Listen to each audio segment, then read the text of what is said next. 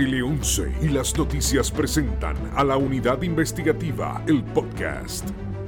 Con Martelis Jusino, Melissa Correa, Tatiana Ortiz y Arnaldo Rojas. Buen día y bienvenidos a otro episodio de la unidad investigativa, el podcast. Hoy nos acompañan los periodistas de nuestra unidad, Melissa Correa y Arnaldo Rojas. Y usted que me escucha, ¿qué edad usted tiene? Piénsalo bien, piénsalo dos veces y tres veces, porque nosotros pensamos que nunca vamos a envejecer. Y yo no sé si esto es un estándar social en Puerto Rico, pero yo creo que hay mucha gente que piensa de esa manera. Pueden haber muchos factores, pero yo creo que a veces pensamos que somos inmortales, pero el tiempo, el tiempo no perdona. Y no importa la edad que tengas, yo te exhorto a que escuchas y compartas este podcast, porque todo lo que vamos a discutir aquí no es que te va a afectar en el futuro, te está afectando desde ahora, de alguna manera o de otra, directa o indirectamente. Y queremos por eso darle y ampliar la discusión sobre una serie investigativa que hizo la compañera Melissa Correa que se llama País Envejecido. Y antes de presentarle a nuestros invitados, vamos a hacer una breve pausa para nuestros auspiciadores y de inmediato vamos a comenzar la discusión. ¿Busca simplificarte la vida? Nuestro multipack personal te permite proteger todas tus necesidades de cubiertas en una misma póliza, con la conveniencia de tener una sola fecha de renovación. Esto incluye tu auto, residencia, tu bote, placas solares y responsabilidad pública. También puedes incluir asistencia en el hogar y en carretera y viaje, brindándote la tranquilidad que estás buscando. Multipack personal, todo con múltiples. Bueno, queremos presentarle a los invitados que tenemos en el día de hoy. Se encuentra con nosotros Astrid Santiago, la doctora Astrid Santiago, quien es profesora universitaria, trabajadora social, educadora en salud, gerontóloga, una persona sumamente preparada, un caudal de conocimiento que tenemos aquí. Es un privilegio tenerte. ¿Cómo estás? Saludos y muchas gracias por esta oportunidad de compartir temas de envejecimiento y vejeces. Y nos acompaña Raúl Acarón, quien está a cargo. ¿Ah? José. José Acarón. José Acarón, disculpe quien está a cargo de AARP, una organización eh, sumamente importante para todos nosotros los puertorriqueños y puertorriqueñas, porque es una voz súper importante en todos los temas que tienen que ver con el adulto mayor. Y como siempre les dije, pues nos acompaña Melissa Correa, quien hizo la investigación, y Arnaldo Rojas, que están aquí con nosotros. Eh, vamos a escuchar un fragmento de esa serie de País Envejecido de Melissa Correa y unas voces de esos adultos mayores que yo creo que es bien importante como cuestión de embocadura, escuchar directamente eh, esa representación, esa muestra de cómo se sienten nuestros adultos mayores para entonces integrarnos a la discusión. Puerto Rico envejece aceleradamente sin que el gobierno logre ajustar sus programas y servicios a una población cada vez más numerosa y necesitada. Rosalía Ayala tiene 76 años y conserva intacta su inmensa alegría de vivir pero al mismo tiempo reconoce los retos que representa ser un adulto mayor. El dinero que recibimos, lo que recibimos Seguro Social, no nos da para vivir. Y cada día es más alto el costo de vida para lo que recibimos. Estamos bien limitados. Junto a Rosalía, la unidad investigativa de las noticias llegó al encuentro de estos jóvenes de espíritu. El grupo participaba del programa MAC en el barrio, una iniciativa del Museo de Arte Contemporáneo que los puso a mover el esqueleto. Allí escuchamos sus voces, como la de Ligia, una contable retirada para quien en Puerto Rico ser adulto mayor es casi sinónimo de vivir estirando el peso. Tengo que hacer malabares porque eh, ahora tengo que pagar el Medicare. El Medicare son 144 dólares mensuales y hacen un hoyo tremendo. La inflación está por las nubes. Aquí para, o sea, tú coges eh, cupones los cupones no te dan, aunque yo soy una sola persona, no dan. Doña Ligia lo admite abiertamente, pero muchos de nuestros envejecientes sufren y pasan hambre en silencio. Si te llega compra, por favor, para que me lleves comida a mi casa o me avisas cuando te llegue algo. Y no se ve la luz al final del túnel. La población de personas de 65 años o más ha crecido de forma exponencial por los pasados 20 años. Y con ello se multiplican los retos no atendidos para nuestros adultos mayores. El envejecimiento per se no es un problema, el problema es no prepararse para ese envejecimiento. Bueno, comenzamos de inmediato. Astrid tuvo la oportunidad de ver la serie de Melissa Correa. ¿Qué, te pareció? ¿Qué, ¿Qué, análisis, qué pensamientos te vienen luego de haber visto ese trabajo? Estamos haciendo consciente a la persona que el envejecimiento y las vejeces llegó, que no es algo que vamos a hablar de un futuro en los próximos años, es que tenemos que hablar y trabajar en el presente. De hecho, yo llevo 27 años en estos temas y cuando tú miras el reportaje, tú empiezas a decir, sabes, que ya llegó la época, tanto tiempo anunciando de que el envejecimiento, que la transformación demográfica, que la economía iba a impactar a los adultos mayores, que el pensar, el pensamiento que se crea desde pequeño impacta al envejecimiento de hoy en día, pues está ahí. Es pura representación de la realidad que tienen nuestros adultos mayores. ¿Sacaron esto es como el cuento del lobo? ¿Ya llegó? esto es más que el lobo. Esta es la manada de lobos. Y te, voy a explicar por qué. Desde que yo era pequeño estaba escuchando que la población de Puerto Rico envejecer y se hablaba de la pirámide poblacional, como si eso jamás fuera a cambiar. Eso cambió rápidamente. Puerto Rico ahora es el séptimo país más envejecido del planeta. ¿Y qué hemos hecho? Como dijo Raúl, el, el demógrafo, el problema no es que ha envejecido la población, el problema es que hemos hecho poco, y no solamente a nivel de gobierno, a nivel comunitario, familiar corporativo y del gobierno para ajustarnos y transformar a Puerto Rico en un país con una demografía donde más del 27% de la población son adultos mayores. Y eso, esto impacta todo, impacta la vivienda, la transportación, los servicios, la educación, la fuerza laboral, impacta todo el país. Es una nueva estructura que tenemos que desarrollar de acuerdo a la demografía del país. Los demógrafos que tú entrevistaste, Melissa, planteaban que somos cuántos ya. Somos, estamos, somos 900 mil y que en 10 años vamos a superar el millón. De adultos, mayores. De adultos mayores. Yo soy un adulto mayor en este momento. 65 más. 60, más. 60, o más. Por ley en Puerto Rico es 60 o más. El 27% de la población tiene 60 eh, años o 900 mil personas tienen 60 años o más, en 10 años son un millón de vidas. Eso es correcto. Y eso tiene su impacto. Y como estamos hablando antes de comenzar, la población mayor de ahora es víctima del, del sistema. Y me explico. El gobierno nunca quiso ver que esto iba a pasar para prepararse. Todavía en los departamentos es una mínima la parte de los presupuestos que se asigna a la gente mayor. Todavía se planifican las comunidades con parques para niños que no existen. para que la gente vea. Eh, mira, en Valdrich, en la área de la Domenech, hay tres parques en esa área.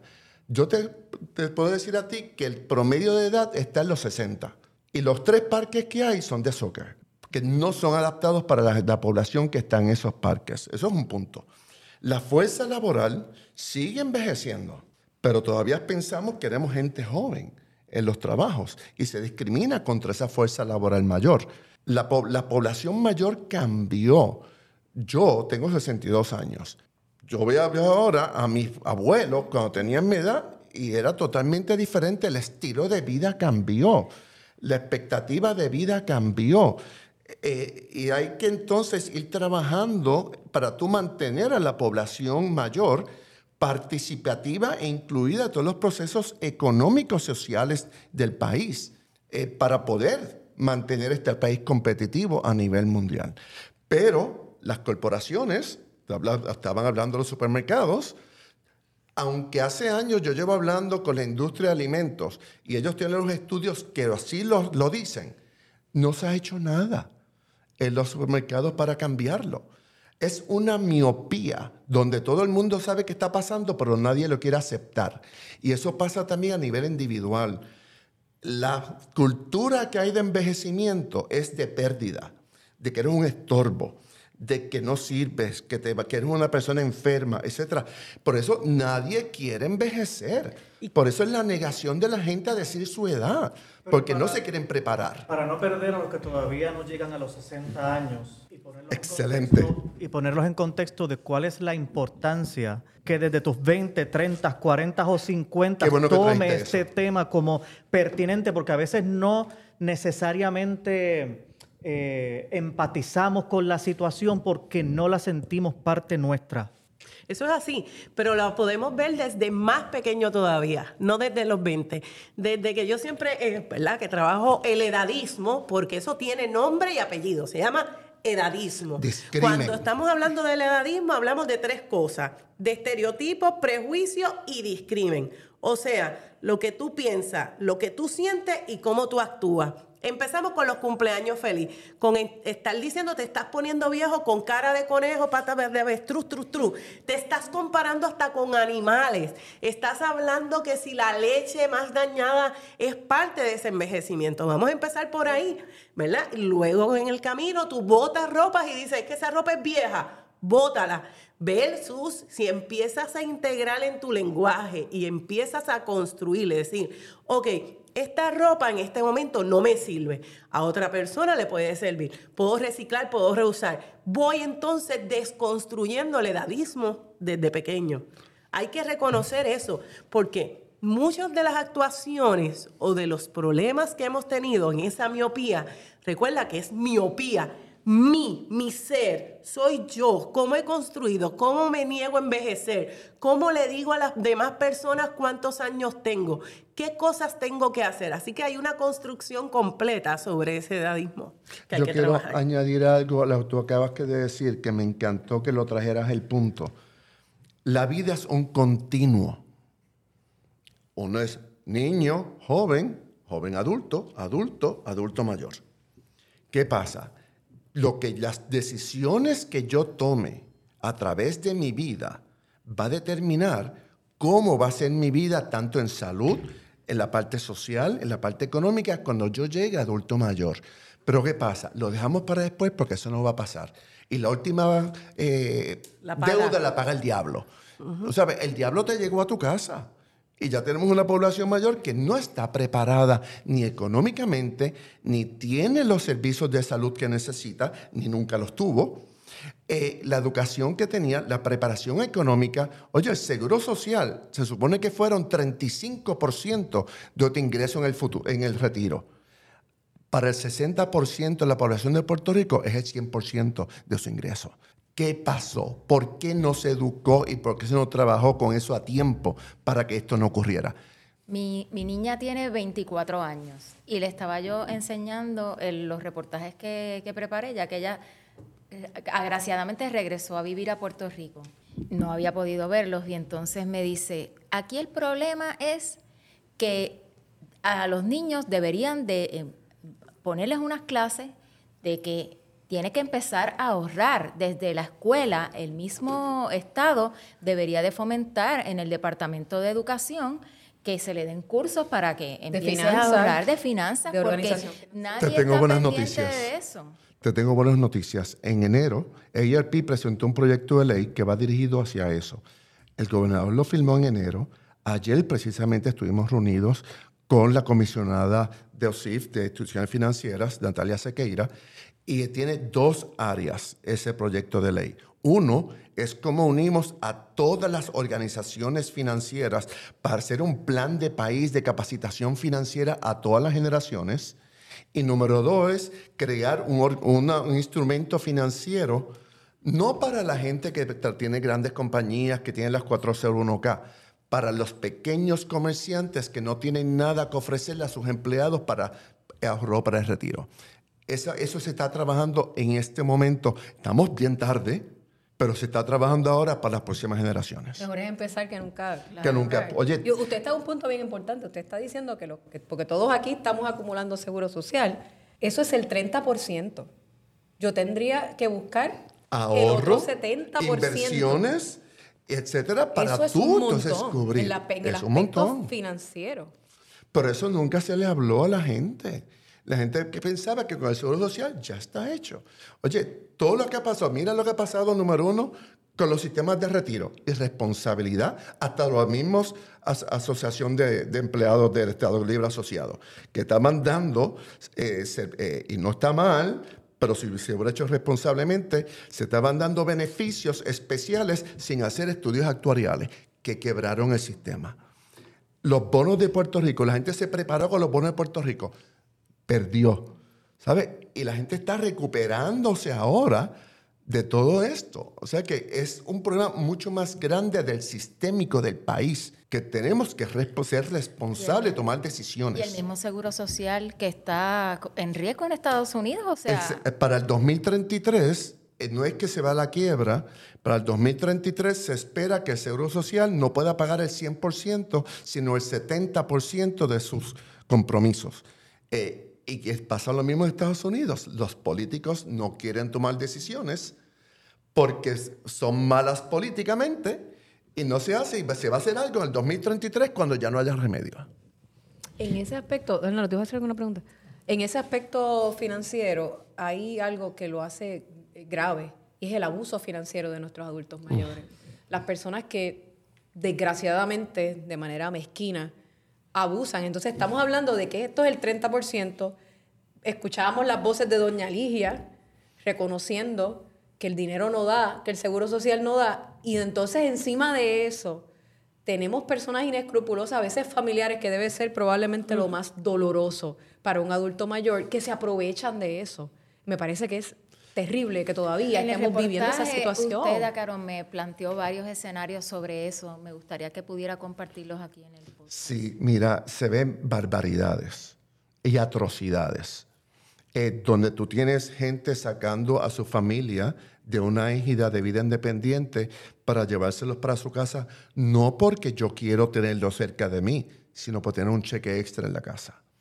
Número dos, gente que muchas veces son los hijos y los nietos que utilizan su ATH y, se- y les roban el dinero a, a su adulto, a su familiar mayor. Y, y lo triste es que esta persona te le causa depresión, además de eso, porque cómo yo voy a acusar a mi hijo o a mi nieto de, de explotación financiera.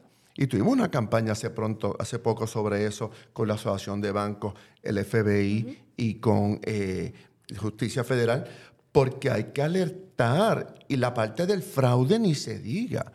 Las mayores víctimas de fraude en Puerto Rico son la gente mayor porque confían en la gente que los llama Y y están cayendo víctimas de fraude. Así que son la TH y son maltratados económicamente por su propia familia. recuerda, José, que por eso estuvimos en la defensa cuando la ley 121-2019 se iba a dar sobre defender que se quedara el concepto de influencia indebida. Porque tenemos una explotación financiera que no tan solo le tomo prestado, sino el uso impropio de esos fondos que tiene el adulto mayor. O sea, le voy a decir que el nieto necesitaba para la universidad y que entonces le pague el carro, le compre el carro. O después de 30 años que tiene la casita, pues entonces vamos a crearle, pues vamos a coger un préstamo contra esa propiedad. Más allá, ¿verdad? De, de las opciones que pudiera tener un reverse Y mortgage. decir los reverse mortgage que los obligan a hacerlo, a tomarlo para quitarle el dinero. Exactamente, que ahí es que entran los reverse mortgage, que era lo que iba a decir. Que a veces vamos y le decimos, pues a un reverse mortgage, que la última la paga quién, la, la, la. Y la gente no sabe que entonces ese adulto mayor coge ese dinero y se lo da a su familia, no necesariamente es porque hay una necesidad. Por eso es que cuando hablamos de explotación financiera, tenemos que tener claro uso impropio. No es solamente que yo te lo coja, es que de manera indebida yo te digo en qué invertir. Entonces, le estoy diciendo, mira, inviértete en este negocito, dame unos chavitos, inviértete en estas pólizas. Ojo, ahí es que tienes que tener mucho cuidado, porque por ejemplo, invertirle una póliza de cáncer a los 72 años, hay unas pólizas que terminan a los 75 y estás pagando, entonces tú tienes que mirar que ese es uso impropio, ¿verdad? O el crear otra infraestructura que tiene que ver con venga para acá, entregue su carrito viejo, etcétera, y la tasa de interés que tiene. Así que miramos eso tanto de la óptica familiar como de la infraestructura del Estado y de las organizaciones, que tenemos gente vendiendo productos por ahí que son exclusivos, alegada y aparentemente para adultos mayores, pero tiene repercusiones para ese adulto mayor y para su economía. En los estudios que nosotros hemos hecho aquí en Puerto Rico, en la población mayor de 50 años, el 67% de las personas dicen, dos terceras partes dicen que aportan económicamente a un hijo o a un nieto. Dos terceras partes. Son muchísimos. Pero son los que no tienen dinero. O sea, vuelvo al número que usted dio al principio, Volvemos. del 30%. O sea, yo Este- tengo ya una deficiencia de un 70% para cubrir mis necesidades propias. Pero O sea, mi- mis necesidades. para la gente mayor, lo más que le importa es el legado que le deja a su familia. Y eso es trascendental. Así es que se caen víctimas por ese buen, buena intención y ese legado de sus propios familiares que los hace la explotación financiera, que es el uso de sus fondos o sus recursos para su bien propio de la otra po- población. que la responsabilidad individual y tomar las riendas de ese futuro desde que somos jóvenes es Total. la- el punto meridiano en esta discusión. Sin embargo, pues para los que ya están ahí, ¿cuáles son las posibilidades? ¿Qué puede hacer el gobierno? Y detesto siempre usar el ejemplo del gobierno como si fuera el solucionador de todo cuando una y otra vez nos ha demostrado que al contrario, eh, lo que hace es crear más problemas. Pero bueno, uno también tiene que tomar en cuenta que cerca del 25% del cheque que, que uno hace en toda su juventud y tiempo de, de trabajo, el gobierno es el que se lo lleva. Así que alguna responsabilidad tiene que tener el gobierno con las finanzas de uno porque le lleva buena parte del cheque que uno trabaja. Pero entonces, ¿qué, qué queda? ¿Qué, qué soluciones hay pues para estas personas que nos puedan estar escuchando? Que no solamente digan, bueno, pues me quedé igual, seguimos siendo una carga, seguimos teniendo el mismo problema eh, y vamos a tener, vamos siempre a estar debajo de la rueda.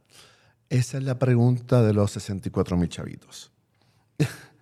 Eh, llevamos tiempo trabajando con varias agencias para cambiar los enfoques de los servicios. Vamos a empezar, a darte un ejemplo. Aquí en Puerto Rico, la mayor parte de la población, más del 50% de la población de adultos mayores vive sola. Y sus hijos se han ido. ¿ok? O sea que en caso de emergencias, como pasó con María, floreció todas las llamadas de gente que estaba aislada sola en sus casas en la emergencia, que no podían salir, no recibían alimentos, etcétera, etcétera. Hay que empezar a crear organizaciones comunitarias de mutuo apoyo. Es bien importante a nivel del municipio. Oye, que se creen organizaciones para transportación. ¿Te acuerdas las fiambreras en aquellos tiempos? Mira, que yo pueda recibir la fiambrera, que sea una microempresa, mi misma comunidad, que me trae la comida y yo pago con la tarjeta de la familia. Que no se vaya para los grandes comer- comercios, que se vaya. Entonces, la gente tiene que empezar a desarrollar. Puerto Rico no va a resolver esto de arriba para abajo calle a calle, comunidad comunidad. ¿Cómo empezamos a encontrarnos para apoyarnos los unos a los otros? Tu mejor vecino es tu vecino, tu mejor familia es tu vecino que te ayuda. ¿Cómo empezamos a compartir? Hay modelos de vivienda, lo que ya eh, conozco un par de casos aquí en San Juan, de tres mujeres viudas que se han mudado juntas. ¿Te acuerdas de Golden Girls? Ajá. Esa- Cohousing, cohousing. Cohousing, cohousing. ¿Sabe? Hay que empezar a buscar otros modelos innovadores para que la gente tenga apoyo. Y los hay. En, en Estados Unidos hay un modelo que se llama Village Network, que es precisamente un sistema comunitario, como si fuera un concierge, para ayudar a la gente para que viva en su casa y darle los servicios en la comunidad. Hay modelos. Lo que no hay es la visión para transformar nuestras comunidades para que esos modelos lleguen y les sirvan van a la población y la gente pueda vivir en su casa con dignidad e independencia. La procuradora me, me hizo un comentario. Procuradora de- del envejeciente. Del envejeciente, que lo que pasa es que el go- lo- las personas que trabajan en el gobierno y trabajan con estos programas para las personas de edad avanzada son jóvenes. No miran más allá, ellos como que lo ven, se desconectan totalmente de, de O no la tienen realidad, empatía. no tienen empatía. Y entonces otra cosa que Yo también... te me- quiero añadir ahí que hay mucha gente mayor que no tiene ninguna empatía porque niegan su edad también. Exacto. Esto es mucho más grande que eso.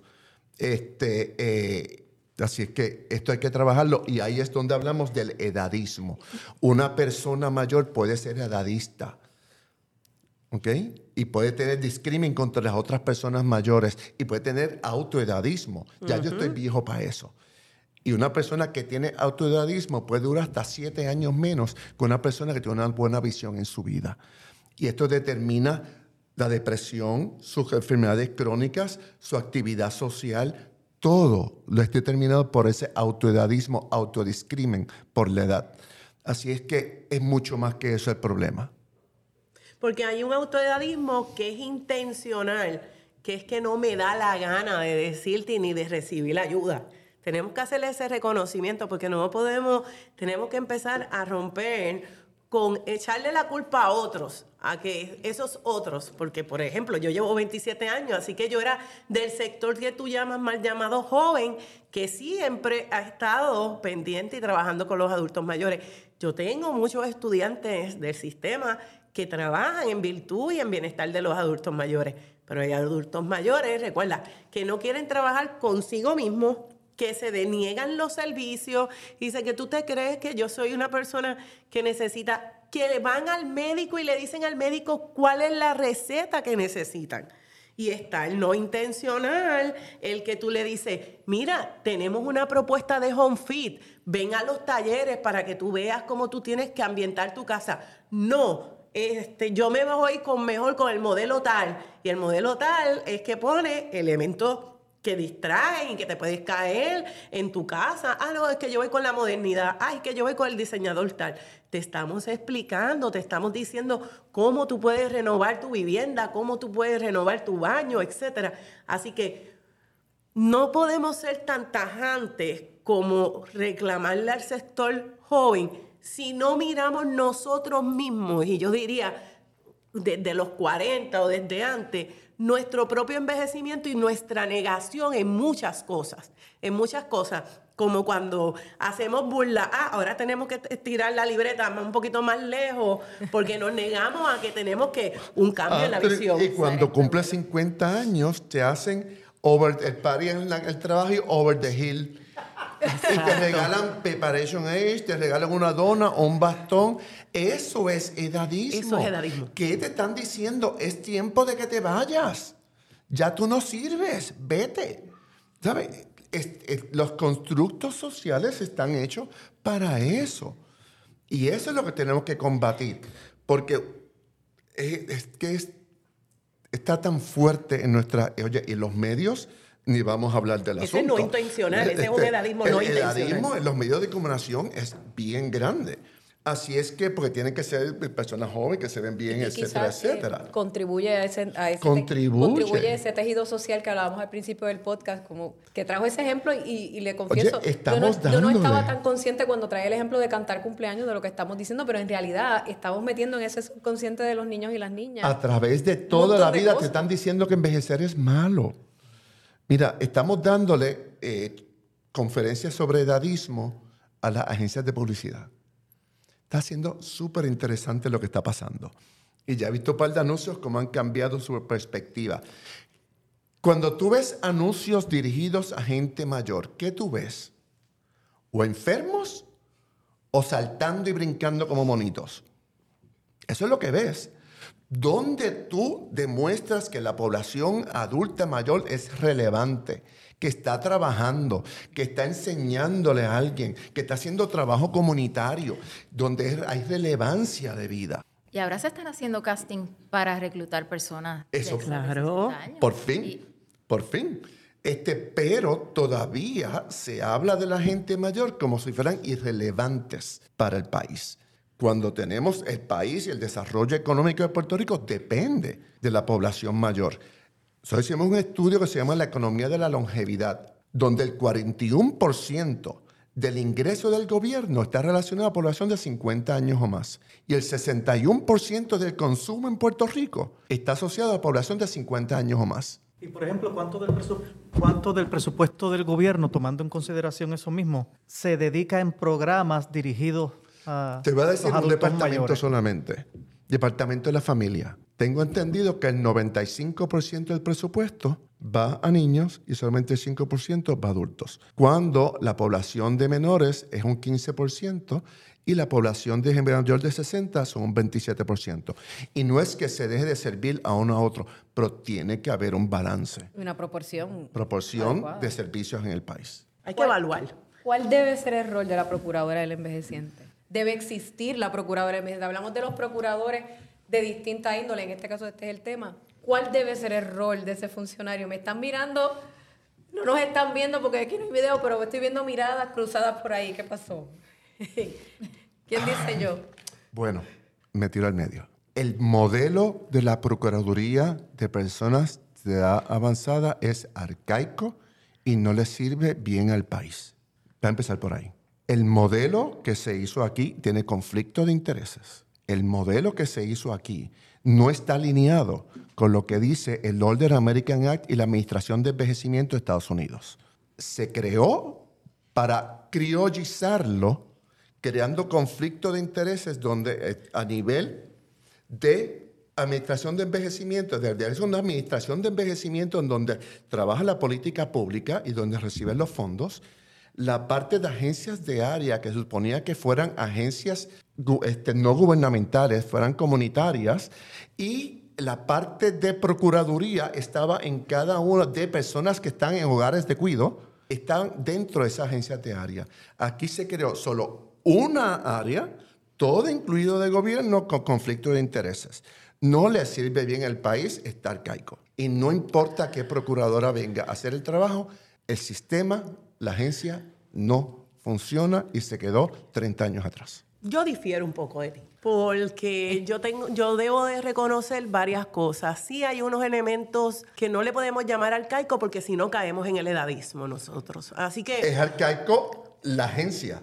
No, yo creo, yo creo que es que hay espacio. Número uno tienes una nueva visión, unos nuevos proyectos, ¿verdad? Tienes un proyecto PIBE, tienes unos proyectos educativos que no han tenido la visibilidad y el reconocimiento por parte de que de las diferentes organizaciones, ¿por qué? Porque no ha habido tal vez esa diseminación de forma efectiva para que las organizaciones sin fines de lucro y otras organizaciones, ¿verdad? Y agencias en el Estado reconozcan. Oye, te voy a dar un ejemplo. Yo conozco de varias organizaciones comunitarias que se están desligando totalmente de la Procuraduría y haciendo cosas aparte porque no le funciona. Por eso, por eso es que digo que hay que evaluar, no puedo decir que es arcaico, hay que evaluar las funciones por ley para la que fue hecha la Procuraduría. Sin embargo, ustedes, ustedes ambos coinciden en una cosa, reformarían completamente, no es eliminarla. Total, no, eliminarla jamás. Una reforma. Lo que debería, eso nunca... Bueno, debe ser una reforma de gobierno completamente. nunca debió haber sido una procuraduría. Debería ser una agencia de gobierno que es la que presta servicio, porque ahí es que llegan los 26 millones de dólares federales. Ahí es que Sin embargo, entonces tú tienes a familia que se tiene las administras, las cosas los servicios y no tiene fondos federales. La parte por qué tiene que haber en Procuraduría y en familia a más de llave. ¿Por qué tiene que haber en familia y en procuraduría los centros de actividades múltiples? Porque no tiene que poder estar un solo programa, todo centralizado. Bueno, y los municipios también tienen programas. Es que eso, son los DOPEA. Sí, esos fondos se los DOPEA. Exacto. O sea que, pero está duplicado y no funciona. aquí tiene fondos federales y aquí están luchando porque le están cortando los fondos estatales a los servicios en familia, en el Departamento de la Familia. En esa reformulación ahí lo que estamos viendo es que hay que sistematizar lo que son los fondos de servicio. Ese es el llamado. Reevaluar dónde, porque una cosa es procurar, ser procurador, fiscalizador. Tú no puedes ser juez y parte, ¿verdad? En muchas ocasiones. ahí tenemos que hacer esos reconocimientos. Pero lo cierto es, no puedo decir que es arcaico porque ha estado y, hemos, y se ha trabajado suficiente. Tenemos que mirar cómo se distribuyen los fondos de servicio para los adultos mayores. Y aquí estuvimos hablando que no solamente los municipios a través de la Oficina Ayuda al Ciudadano, tenemos las oficinas de planificación, no todo el mundo tiene conocimiento dónde están esos fondos. Y tenemos que empezar a sistematizar para que los ciudadanos sepan dónde recurrir para ayuda. Porque los ciudadanos no necesariamente conocen que el procurador tiene servicio y que y siempre lo piden en dónde? En el departamento de la familia. Pero hay unos servicios que ofrece la Procuraduría bajo el orden American que no lo pudiera ofrecer ninguna agencia, que es la parte fiscalizadora tanto para los establecimientos, tanto para los individuos, es que ese es el problema. se suponía que la parte fiscalizadora de procurador era para las personas que están en hogares de cuido de larga duración.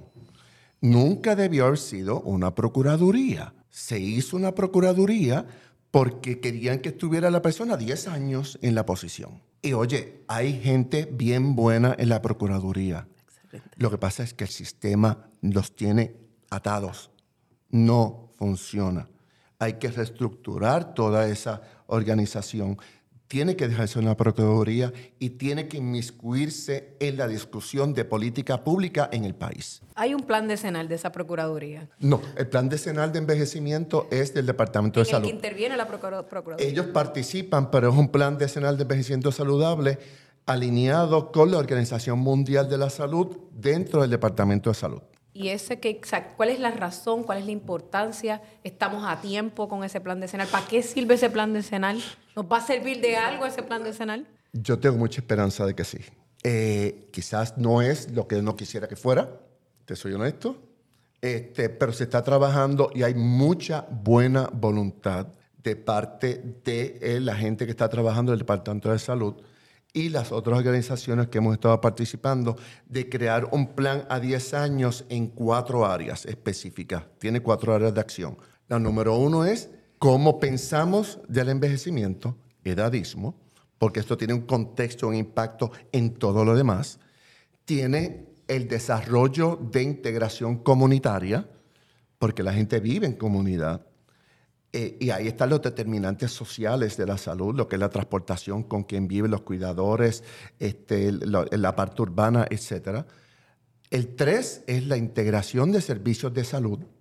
Y la cuarta es el cuidado prolongado. Tiene cuatro áreas. Lo bueno de esto es que lo que estoy viendo es que se dio en la última reunión, es que se están integrando ya todas las otras agencias del gobierno para que todos tengan una sola visión, porque si hay algo que todo el mundo sabe que ha, padecido los gobiernos en Puerto Rico es la parte de la fragmentación. Nadie se habla con nadie. Eh, Así que esto lo que si la está mano trayendo no es... sabe lo que hace la derecha. Así que ¿Qué usted percibió? Esto es lo que está ¿Qué usted percibió de esos funcionarios de gobierno? ¿Cuán conscientes, comprometidos? ¿Dónde están esos niveles de voluntad en la implementación? Porque aquí no solamente en este aspecto de nuestros adultos mayores, lamentablemente en todo, eh, en la implementación, como dicen en mi pueblo de Carolina, nos escocotamos. Pero te voy a decir algo. Yo tengo que apostar a eso. Y tengo que apostar a la transformación. Y estamos llegando más lejos de lo que nunca hemos llegado. Y hay más oídos escuchando y participando de los que nunca había visto en los 19 años que yo llevo en ARP trabajando con la población mayor. Así que sí, hay buenas noticias sobre esto. Eh, hay que ver entonces, y esto es bien importante, de que el año que viene es año eleccionario y cómo esto sigue corriendo después del año eleccionario. Y ahí es lo importante de las organizaciones no gubernamentales, estemos envueltas para darle vida después de una administración. Oye, y no tiene que ser que un cambie de gobierno, solamente con cambiar el secretario de salud, todo, todo puede cambiar. Así que por, la- por los énfasis. Así es que es bien importante, esto que está pasando nunca había pasado eh, en la Organización Mundial de la Salud y la Organización Panamericana de la Salud está apoyando todo esto. Se han hecho varios estudios, se hicieron grupos focales de todo tipo de organizaciones para tener el insumo de todo el mundo, de todas las organizaciones de todo tipo. Así es que ha habido mucho trabajo y tenemos que apostar que va a funcionar porque se nos va la vida. ¿Y cuándo usted piensa que va a- poder implementarse este plan? Que tenía que haber estado listo desde bastante antes. Esto se comenzó el año pasado este, eh, y este, tenían, querían que saliera ahora en el mes de junio, pero están teniendo las reuniones con todas las agencias pertinentes, transportación, recreación y deporte, eh, vivienda, etcétera, etcétera, para tener el insumo de todos. Y esto es importante porque sin ese insumo es impuesto. Si tú eres parte del plan, es más fácil que se ejecute. Así que se están alineando los astros para que pase. Yo no tengo una bola de cristal para decir qué va a pasar, pero yo estoy apostando a que sí fun- funcione. Y uno esperaría. Sí. Ojalá, ojalá y que funcione porque en la medida en que tengamos éxito en esto, el país. Y ha sido interesante, eh, y te voy a decir algo más. Yo nunca había visto a un personal del Departamento de Salud tan comprometido, con visión, con estos esfuerzos como lo he visto ahora. Nunca. Así que mis felicitaciones al, de- al grupo. Se me quedan dos temas rápidamente. eh, ya, ya el tiempo se nos está acabando, que es el aspecto de la salud y el aspecto de la tecnología. En medio de todas estas reuniones, eh, y uno públicamente lo que ve del gobierno, y no estoy diciendo que sea malo, nosotros pensamos de primera instancia cuando uno ve que si aplicaciones sesco digital y todas estas cosas, ¡ay, qué chévere! Pero cuando uno empieza a ser más consciente de esta situación, tú dices, espérate, espérate, pero y todo ese grupo de población de adulto mayor tendrán ese acceso, tienen computadoras, tienen internet, saben cómo usarla. Entonces tú le dices que tienes que hacer una gestión y meterse a una red social. ¿Qué- ¿Cómo se trabaja? O sea, ¿cómo podemos trabajar con ese aspecto? Echamos para atrás, no metemos tanta tecnología en la función del gobierno, lo hacemos y, o sea, ¿cómo trabajamos con ese aspecto? Bueno, yo, mi pensar, la tecnología llegó, ¿verdad? Y, y esto es algo que no va a cambiar. Pero tenemos que tener su homólogo, que tenemos que seguir trabajando con papel. O sea, no podemos pensar que todos los adultos mayores tienen ese acceso. Así que cuando los funcionarios reciban estos adultos mayores, siempre tiene que haber una persona con capacitación y literacia tecnológica que le permita y con aspectos éticos que le permita a ese adulto mayor, por ejemplo, cuando tú solicitas tu certificado negativo de asume, que ese ente de esa organización, bajo un contrato que tiene que ver con la parte ética, porque acuérdate que este adulto mayor me está dando unos datos, Para me está dando una claro. información para obtener otros datos, me ayuda en este proceso, ¿verdad? Una designación de una persona que tal vez tenga una capacitación básica en hablar y en desarrollar intervenciones con adultos mayores, que podemos capacitar a través de todas las agencias y en eso, pues el llamado es para ERP, ¿verdad? Que pueda capacitar en diferentes instancias a los empleados sobre cómo vamos a trabajar las relaciones interpersonales con adultos mayores que no tienen literacia tecnológica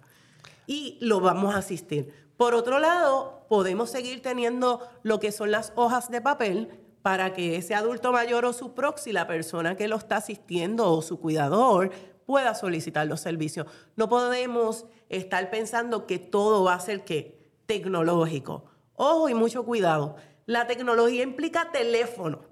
Y la parte telefónica, usted a veces llama un cuadro, y voy a dar mi experiencia los otros días, le di sin mentirte, sin mentirte le di como siete números para llegar a una oficina y en esa oficina dice, el buzón está lleno. ¡Pam! Wow.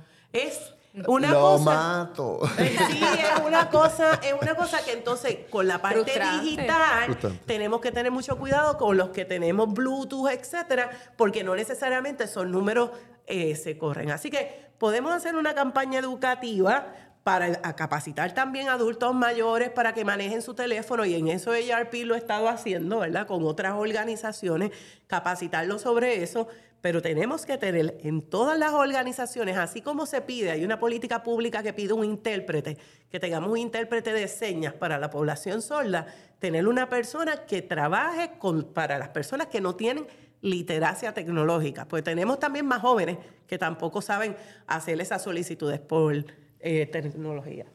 Mira, nosotros hicimos un estudio a finales del 2022 sobre el uso de la tecnología y la penetración de la tecnología en la población mayor. Esto, después de la pandemia, ha cambiado por completo. El aumento de gente mayor en- usando medios electrónicos es bi- bien alto. Específicamente, eh, ¿qué, área? Estamos hablando de 80, que están 80 y pico por ciento, según las encuestas. Tanto en los estudios que hicimos nosotros como el que ha hecho el SMI, el Sales and Marketing Executive, sobre el uso de la tecnología. Yendo más allá, estoy totalmente de acuerdo. Cuando tú tienes servicios esenciales, tú no puedes llevarlo toda tecnología porque no solamente gente mayor, hay mucha gente de otras generaciones que no son tecnológicos. Y hay gente mayor que tiene, y ahí también tiene que ver la parte económica.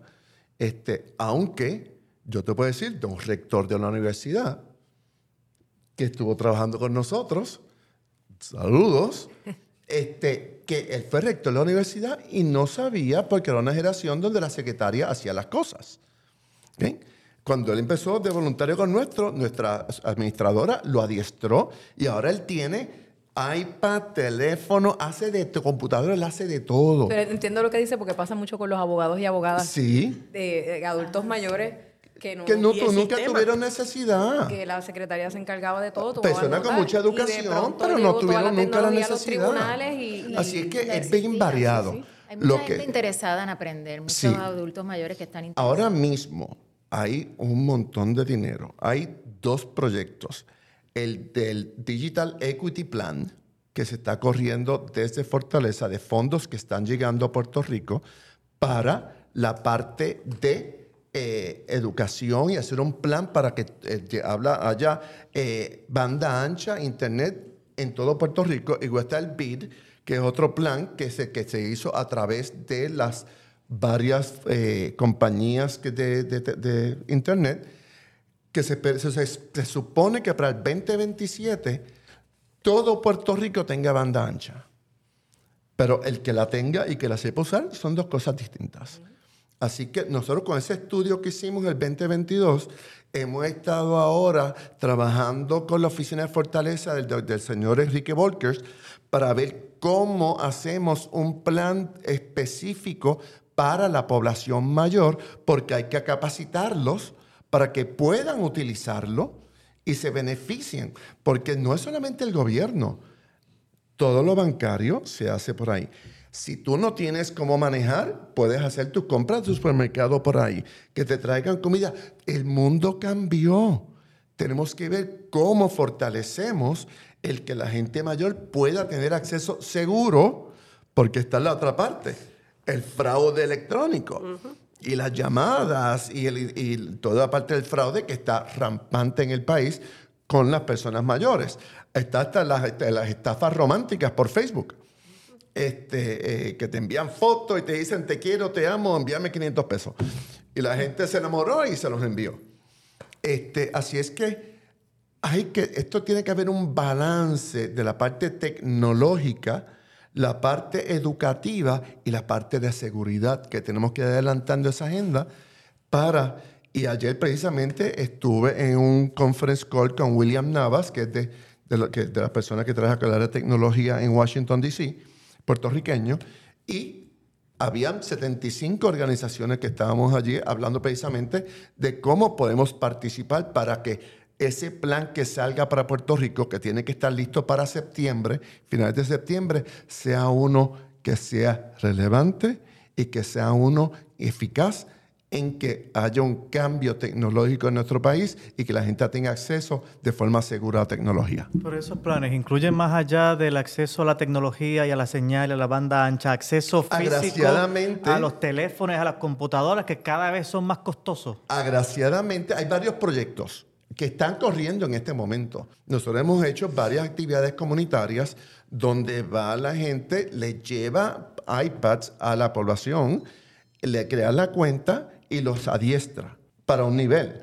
Igualmente, ahora mismo hay un sistema de subsidio que solamente el 40% de la población que cualifica lo tiene, que te pagan 30 dólares mensuales para el Internet. O sea que hay cosas que están pasando, acceso a accesibilidad, hay la parte de la, de la tecnología y la parte que se va a desarrollar con la parte de la educación, la capacitación. Hablando de tecnología. Es bien importante esto porque nunca ha habido una cantidad de fondos como lo que está llegando en esa área, ni nunca más la va a haber. Así que tenemos que aprovechar este momento que están llegando esos fondos para federales para atender los asuntos tecnológicos. Pero cuando menciona que nunca más lo va a haber, es que son fondos que tienen un... Tienen una vida. Tienen fecha de Y caducidad. acuérdate que vinieron muchos fondos. Aquí hay muchos fondos que llegaron de María para la parte tecnológica, eh, que, es un fondo, y está la parte también que nos dieron cuenta en el gobierno federal de la necesidad de adiestrar y hacer acceso a la tecnología por la pandemia. Ahí asignaron más fondos todavía para capacitar y que todo el mundo tenga acceso. ¿Y cuándo mueren eh, esas posibilidades para acceder a esos fondos? Mm, Como tres o cuatro años. es creo O sea, que tenemos que actuar ya. Es- es- este, no estoy seguro de la fecha que caducan en este momento. Pero de todas maneras hay que actuar. Sí. Hay que capacitarnos.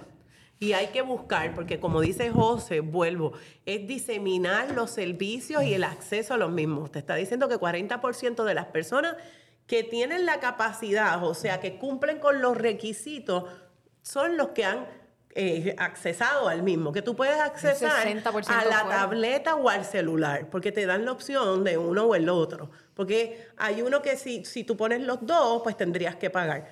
Bien importante que la gente tiene que buscar, eh, yo, lo, eh, yo no soy aquí quien, pero puedo invitarlos a que vean la página de, de ARP, porque ARP hace capacitaciones, en esas capacitaciones comunitarias se une en alianza y presenta los diferentes proyectos que hay en términos de tecnología. En esa línea iba mi pregunta. O sea, para las personas que nos están escuchando, ya sea adulto mayor, los hijos, los nietos, ¿existe en Puerto Rico algún lugar donde uno pueda accesar por internet? Donde yo pueda ver, ustedes nos han hablado de multiplicidad de servicios, multiplicidad de programas, donde yo pueda ver todo eso. O también eso es parte del problema que tenemos fragmentación, Esto- que tenemos una página, la Procuradora del Envejeciente de Familia por otro lado, o sea, organizaciones comunitarias, pero no hay algún lugar donde yo pueda tener... Desgraciadamente, la fragmentación, tenemos un problema en todos los servicios del país, incluyendo los de salud. Hay un problema bien grande de acceso para tú navegar el acceso a los servicios. Ni los mismos profesionales saben a dónde dirigir la gente para los servicios que existen.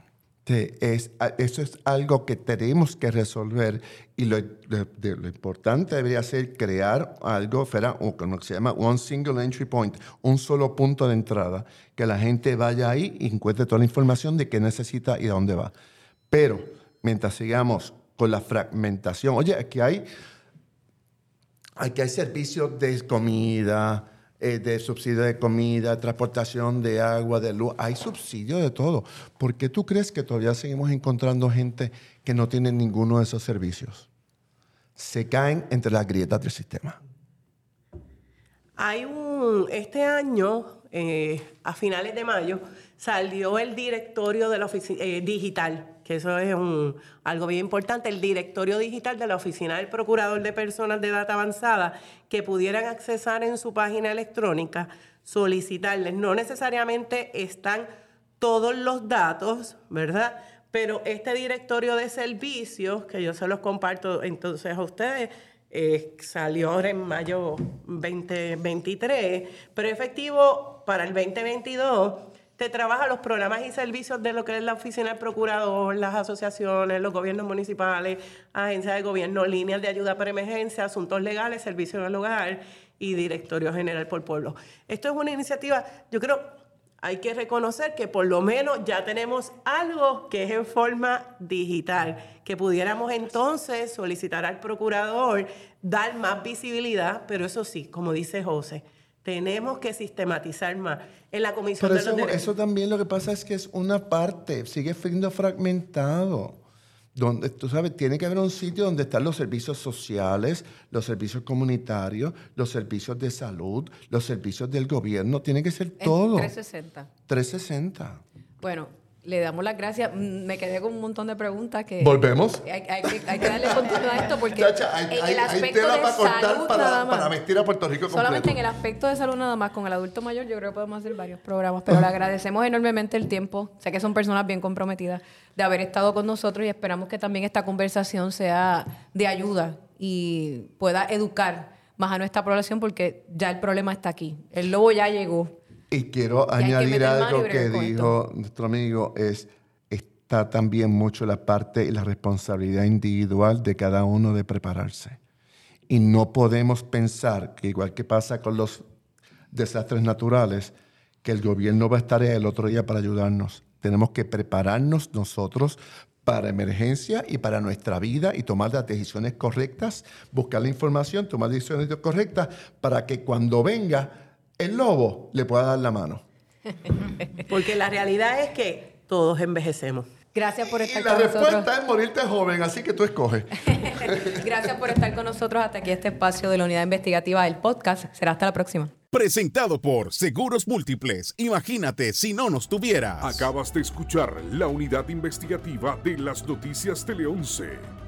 No olvides seguirnos en nuestras redes sociales y en tu plataforma de podcast preferida.